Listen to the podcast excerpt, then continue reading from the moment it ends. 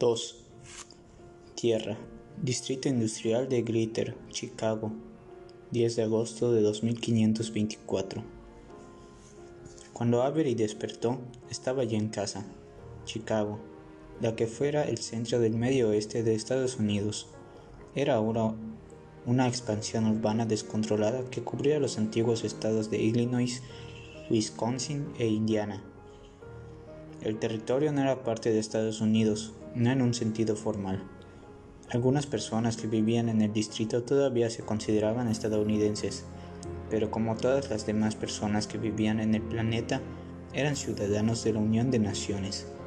Un cambio radical en la forma de gobernar que fue inevitable una vez que la humanidad empezó a colonizar otros mundos.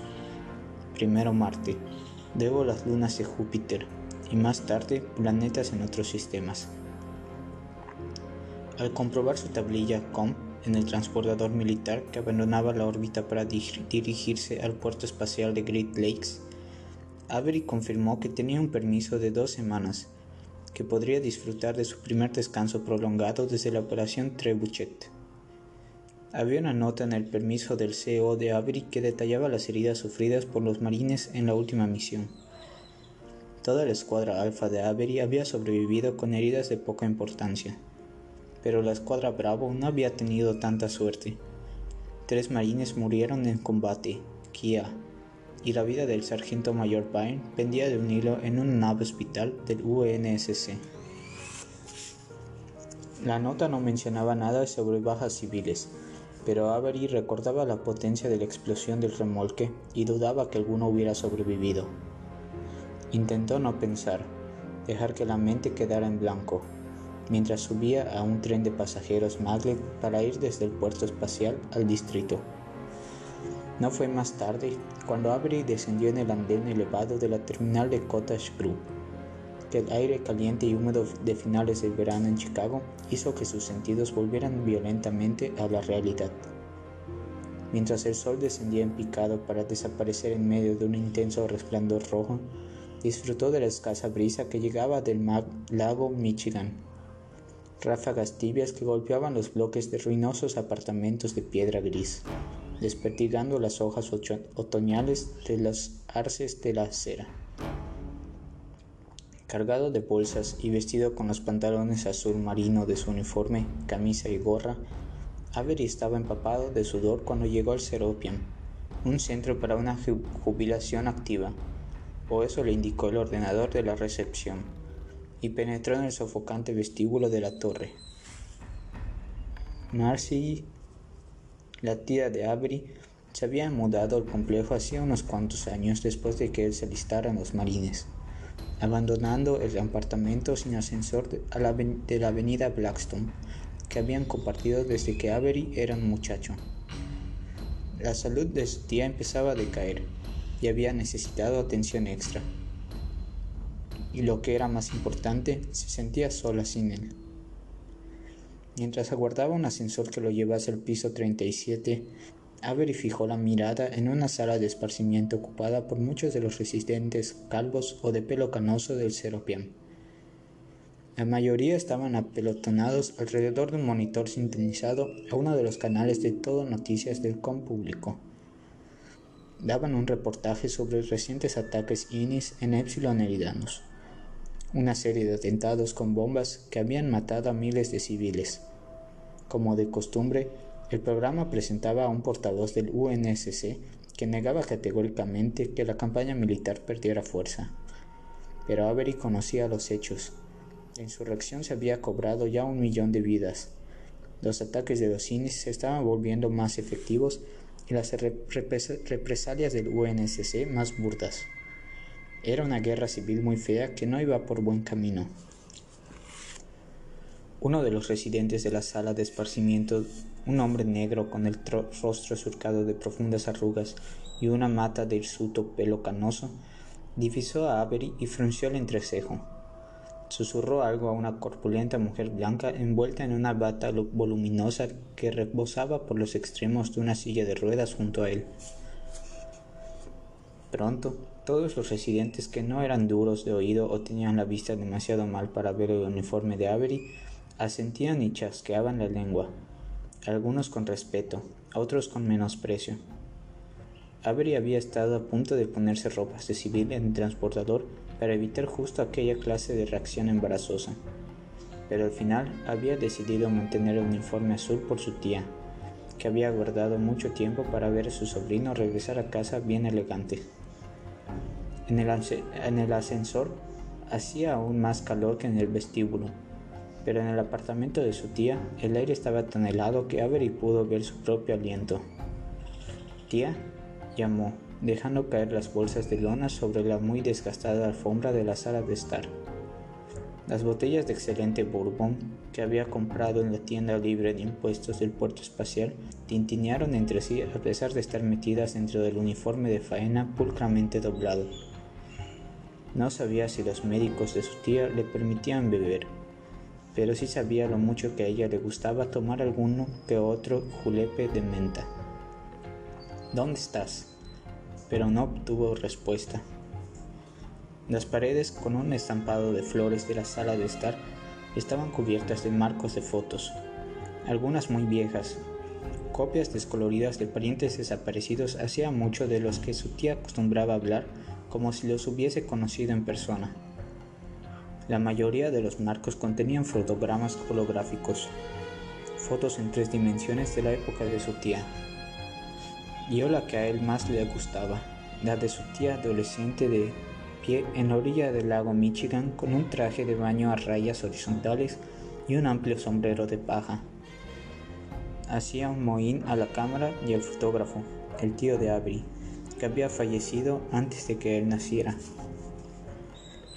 Pero algo le pasaba a los fotogramas. Parecían curiosamente desenfocados. Y cuando Avery recorrió el estrecho pasillo hasta el dormitorio de su tía y pasó un dedo por los cristales de los marcos, advirtió que estaban cubiertos de una fina capa de hielo. Restregó la palma sobre un fotograma holográfico cerca de la puerta del dormitorio, y el rostro de un jovencito apareció bajo la escarcha. Yo hice una mueca al recordar el día que su tía había tomado la imagen, mi primer día en la iglesia. Mientras lo limpiaba con la mano, la cabeza se le llenó de recuerdos. La opresión agobiante de la camisa Oxford blanca recién almidonada. El olor de cera de carnauba aplicada con generosidad para ocultar las rosaduras en la piel de los zapatos de vestir de cordones que le venían demasiado grandes. Mientras crecía, las ropas de Avery fueron casi siempre desgastadas prendas heredadas de primos lejanos que nunca eran del todo lo bastante grandes para su cuerpo alto y de espaldas amplias. Tal y como deberían ser, había dicho su tía, sonriendo, mientras sostenía en alto piezas nuevas de su guardarropa para que las inspeccionara. Un muchacho no es un muchacho si no destroza su ropa pero sus concienzudos remiendos y arreglos siempre habían garantizado que Avery tuviera un aspecto magnífico, en especial cuando iba a la iglesia. Pero qué guapo estás, había dicho su tía el día que había tomado la instantánea congelada, y luego, mientras le anudaba la pequeña corbata con estampado de cachemir, tan parecido a tu madre, tan parecido a tu padre, según evaluaciones de una herencia que Avery no había comprendido. No había habido fotografías de sus padres en la antigua casa de su tía, y no había ninguna en su apartamento ahora, aunque ni una sola vez había dicho nada poco amable sobre ellos. Aquellas comparaciones agridulces habían sido su único elogio. Tía, ¿estás ahí dentro? preguntó, llamando con suavidad a la puerta del dormitorio. Siguió sin recibir respuesta. Recordó el sonido de voces discutiendo detrás de otras puertas cerradas, el airado final del matrimonio de sus padres. Su padre había dejado a su madre tan deshecha que ya no podía cuidar de sí misma, y mucho menos de un activo chiquillo de seis años. Echó una última mirada al fotograma holográfico. Calcetines de rombos bajo pantalones color marrón claro con pulcras vueltas. Una sonrisa impertérrita no menos sincera debido a las instigaciones de su tía. Entonces abrió la puerta del dormitorio. Si la salita le había parecido una nevera, el dormitorio era un congelador. A Avery se le cayó el alma a los pies, pero no fue hasta que vio la hilera de 16 cigarrillos colocados uniformemente, uno para cada hora del día que pasaba despierta, intacta sobre un tocador situado junto a la cama, que Avery supo con certeza que su tía estaba muerta. Clavó la mirada en el cuerpo, tieso como una tabla bajo las capas de colchas de ganchillo y edredones, al mismo tiempo que el sudor del cocote se le congelaba. Luego fue hasta el pie de la cama y se dejó caer en un sillón raído, donde permaneció con la columna rígida para resistir el frío, el frío durante casi una hora, hasta que alguien abrió la puerta del apartamento. Está aquí dentro, rezongó uno de los celadores del complejo mientras recorría pesadamente el pasillo. Un joven con la barbilla hundida y cabellos rubios que le llegaban a los hombros atisbó al interior del dormitorio. Por Dios, dio un salto atrás al advertir la presencia de Avery. ¿Quién es usted? ¿Cuántos días? preguntó Avery. ¿Qué? ¿Cuántos días lleva tendida aquí? Oiga, a menos que sepa, soy su sobrino, gruñó Avery, y sus ojos se clavaron en la cama. ¿Cuántos días? El celador tragó saliva. Tres. Luego, nervioso, se desbordó como un torrente. Oiga, ha habido mucho trabajo y ella no tenía ningún... Quiero decir que no sabíamos que tenía ningún pariente en el sistema. El apartamento actuó automáticamente. Pasó congelación en cuanto ella el celador dejó de hablar cuando Avery lo miró con tal fijeza que lo obligó a bajar la vista. Llévesela, ordenó tajante. El celador hizo una seña a su compañero, más bajo y rechoncho, que permanecía encogido en el pasillo detrás de él.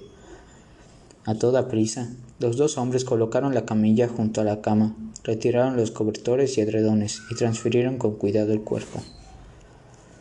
Los registros dicen que era evangélica promésica. El celador manejó con torpeza las correas de la camilla. Es correcto, pero la mirada de Avery había regresado a la cama y no respondió. Su tía era tan frágil que el cuerpo había dejado solo la más leve de las marcas en el colchón de espuma. Era una mujer menuda, pero Avery recordó lo alta y fuerte que le había parecido cuando los servicios sociales del distrito lo habían depositado ante su puerta. Una montaña de amor maternal suplente y disciplina a los ojos cautelosos de un niño de seis años. ¿Cuál es su dirección, com? continuó el celador delgado. Le informaré del nombre del centro de procesamiento. Avery extrajo las manos de los bolsillos y las colocó sobre el regazo. El celador bajo y rechoncho reparó en que los dedos se cerraban en puños y tosió.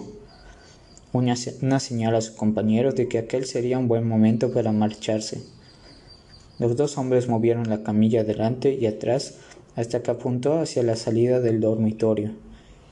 Luego la condujeron traqueteando ruidosamente por el pasillo y salieron del apartamento. A Avery le temblaban las manos. Su tía había estado mal durante algún tiempo, pero en la correspondencia com más reciente que habían mantenido, ella le había dicho que no se preocupara. Al oír eso, él había querido coger un permiso lo antes posible, pero su CO le había ordenado que liderara una misión más. Maldita sea para lo que le sirvió a nadie, maldijo.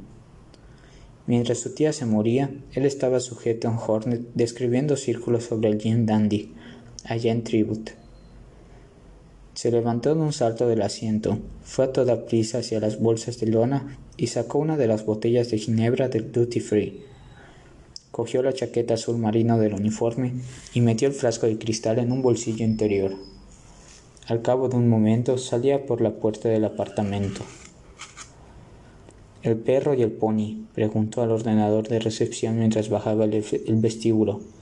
¿Funciona aún? Está abierto todos los días hasta las cuatro de la mañana, respondió el ordenador a través de un pequeño altavoz en el panel de selección de planta del ascensor. Las señoras no pagan el cubierto. ¿Pido un taxi? Caminaré. Desenroscó el tapón de la botella de ginebra y tomó un generoso trago. Luego añadió para sí, mientras pueda. La botella solo duró una hora, pero fue fácil encontrar otras, a la vez que una noche bebiendo se convirtió en dos, luego en tres.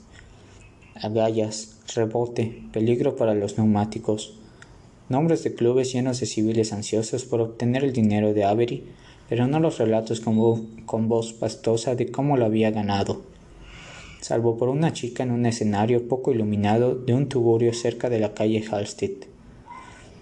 La guapa pelirroja era tan buena fingiendo escuchar que a Avery no le importó fingir que ello no tenía nada que ver con lo a menudo que golpeaba su chip de crédito contra el enjollado lector que la joven llevaba en el ombligo.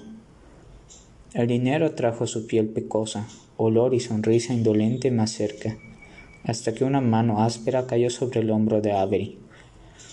Vigila las manos, soldadito, advirtió un gorila, la voz alzada por encima de la música tronadora del club. Avery apartó la mirada de la muchacha, que tenía la espalda arqueada muy por encima del escenario. El gorila era alto, con una tripa considerable que, que el ajustado jersey de cuello alto apenas podía contener. Los fuertes brazos estaban rellenos de una engañosa capa de grasa Avery encogió los hombros. He pagado. No para tocar. El gorila hizo una mueca despectiva que dejó al descubierto dos incisivos de platino. Este es un establecimiento de categoría. Avery alargó el brazo hacia una pequeña mesa redonda entre sus rodillas y el escenario. ¿Cuánto? preguntó alzando el chip de crédito. Quinientos. Vete a la mierda, como dije, categoría. Y he gastado mucho, refunfuñó Avery. El salario que le pagaba el UNSC era modesto, y la mayor parte había servido para ayudar a mantener el apartamento de su tía. Ah, ¿lo ves?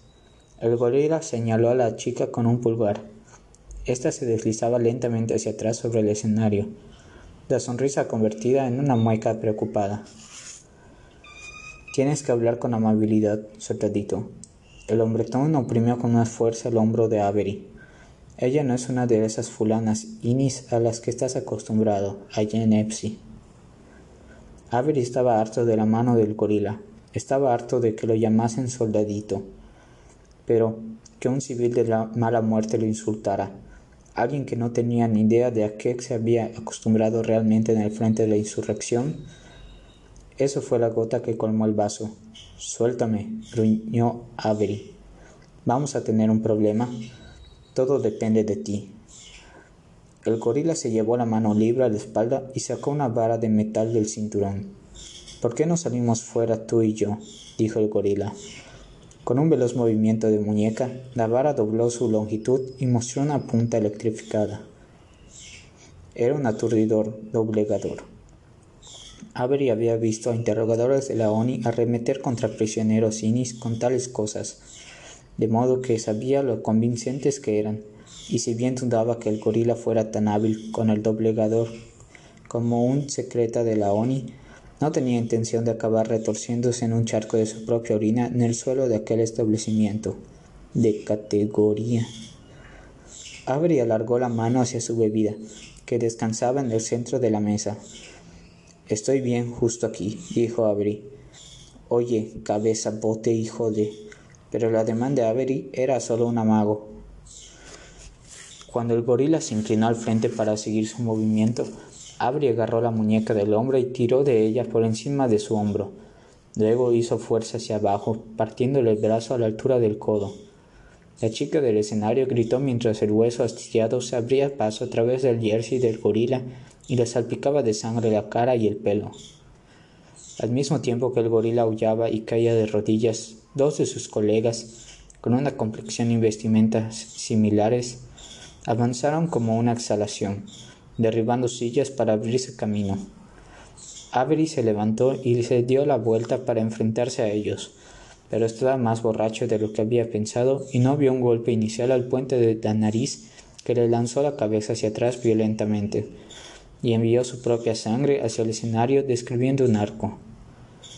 Avery retrocedió tambaleante hasta los brazos demoledores de los gorilas, pero cuando los sacaban a toda prisa por la puerta posterior del club, uno de ellos resbaló en la escalera de metal que daba al callejón. En aquel momento, Avery consiguió liberarse con una violenta torsión, opinar más golpes de los que recibió y alejarse con paso inseguro del ruido de las sirenas que acudían antes de que un par de coches azules y blancos depositaran a cuatro miembros de la fuerza pública del distrito en la puerta del club. Dando traspiés por las atestadas aceras de la calle Halstead, con el uniforme tan mugriento ahora como un traje de combate, Avery huyó de la paranoia de miradas acusadoras a un sucio y angosto pasadizo bajo un contraescalón con remaches para la línea maglev local, un soporte reutilizado del antiguo metro elevado de Chicago, reconocible aún a pesar de siglos de apuntalamiento. Avery metió una bolsa de plástico verde de basura entre él y el contraescalón y se sumió en un sopor intermitente. Haz que esté orgullosa, haz lo correcto. Estas habían sido las instrucciones de su tía el día que se había alistado. Los dedos pequeños pero fuertes alzándose para coger la barbilla de su sobrino de 19 años. Conviértete en el hombre que sé que puede ser. Y Avery lo había intentado. Había abandonado la tierra dispuesta a combatir, combatir por su tía y los que eran como ella inocentes cuyas vidas el UNSC lo había convencido de que estaban amenazadas por hombres hostiles, pero, por otra parte, idénticos a él. Asesinos, Inis, el enemigo.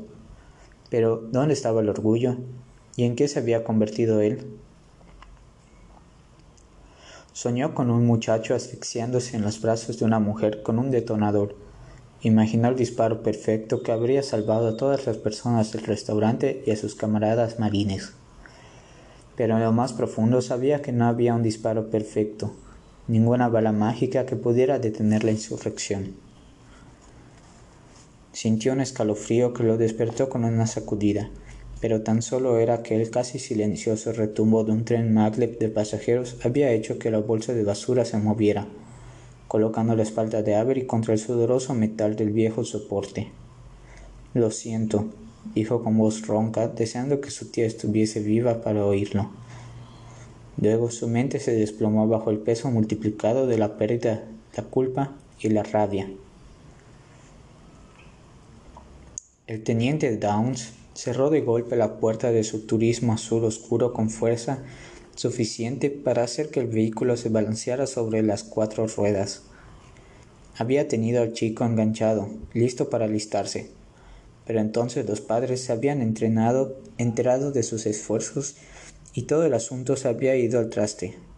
De no haber sido por el uniforme de Downs, el padre podría haber intentado pegarle, aunque ya no seguía en forma como cuando estaba en el campo de batalla con el uniforme azul, el reclutador del cuerpo de marines del UNSC ofrecía una presencia imponente.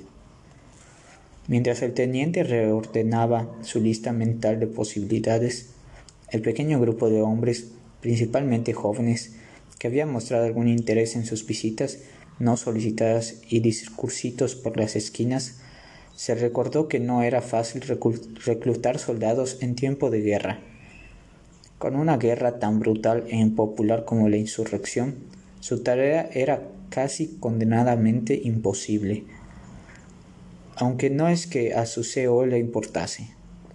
La cuota de Downs era de cinco marines nuevos por mes. Faltando menos de una semana, no había pescado ni uno. Esto tiene que ser una broma. El teniente hizo una mueca mientras rodeaba la parte posterior del coche. Alguien había usado un bote de pintura en aerosol de color rojo para garabatear Inis a la calle, en el grueso parachoques del vehículo. Downs se pasó una mano por el pelo cortado al rape. Era una consigna cada vez más popular.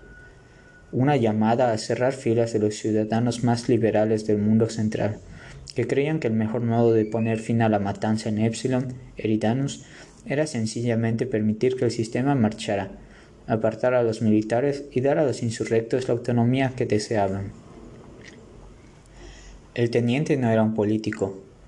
y si bien dudaba que la jefatura de la UN apaciguara alguna vez a los Inis, sí que sabía unas cuantas cosas. La guerra continuaba. El cuerpo de marines era una fuerza compuesta toda ella por voluntarios, y él solo tenía unos pocos días para cubrir su cuota antes de que alguien con muchos más galones que él le diera otra patada a su ya bien castigado culo.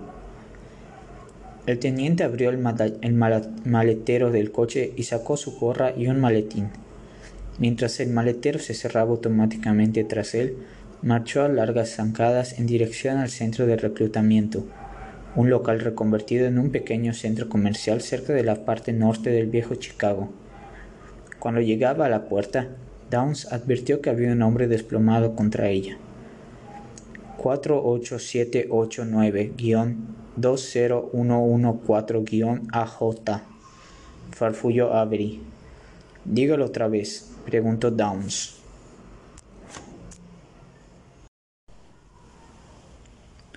Conoció el número de serie del UNSC cuando lo oía el teniente no había acabado, de aceptar que el borracho que había fuera de su oficina fuese el sargento mayor del cuerpo de marines que indicaban los cuatro galones dorados de la manga de la mugrienta chaqueta de uniforme.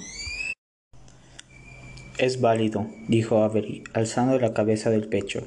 Compruébelo. El teniente se embargó. No estaba acostumbrado a recibir órdenes de un suboficial. Avery eructó. He estado ausente sin permiso, 72 horas. Aquello captó la atención de Downs. Abrió el maletín sosteniendo el brazo doblado y cogió su placa de datos com. Deme su número una vez más, pidió, entrando el número de la serie que Avery repetía despacio con veloces golpes del dedo índice. Pocos segundos más tarde, el historial de servicio de Avery aparecía en la pantalla. Los ojos del oficial se abrieron de par en par cuando una larga hilera de menciones meritorias y distinciones en el campo de batalla cayó en cascada por la pantalla monocromática. Orion, Kaleidoscope, Tanglewood, Trebuchet. Docenas de programas y operaciones de la mayoría de los cuales Downs no había oído hablar nunca. Adjunto al archivo de Avery había un mensaje de prioridad absoluta del Fleetcom, el cuartel general de la Armada y el cuerpo de marines de en Rich. Si estás ausente sin permiso, no parece importarle a nadie. Downs volvió a guardar la placa de datos com en el maletín. De hecho, me complace informarte de que tu solicitud de traslado ha sido aprobada. Por un momento, los ojos cansados de Avery centellaron suspicaces. No recordaba haber solicitado un traslado, pero en su actual estado de embriaguez, cualquier cosa sonaba mejor que ser embarcado de vuelta a Epsilon Eridanus. Sus ojos se ensombrecieron una vez más. ¿A dónde? No lo dice, dijo Downs. Mientras sea tranquilo, rezongó Avery. Dejó que la cabeza volviera a apoyarse contra la puerta del centro de reclutamiento, justo entre las piernas de un marine en un uniforme de combate completo de un póster pegado en la puerta en el que se leía Levántate, pelea, sirve. Avery cerró los ojos. Eh, dijo Downs con brusquedad. No puedes dormir aquí, Marine. Pero Avery ya roncaba. El teniente hizo una mueca, alzó uno de los brazos de Avery sobre su hombro y lo transportó al asiento trasero de su coche. Mientras salía del pequeño aparcamiento del centro comercial y penetraba en el denso tráfico del mediodía, se preguntó si atrapar a un solo héroe de guerra ausente sin permiso equivalía a fichar a cinco reclutas sin experiencia, si sería suficiente para mantener contento a su CEO. Puerto Espacial de Great Lakes ordenó a su coche, la ruta más rápida, Mientras un mapa holográfico hacía aparición sobre la superficie interior del parabrisas curvo del vehículo, Downs movió la cabeza con incredulidad. Si al menos pudiera tener esa suerte.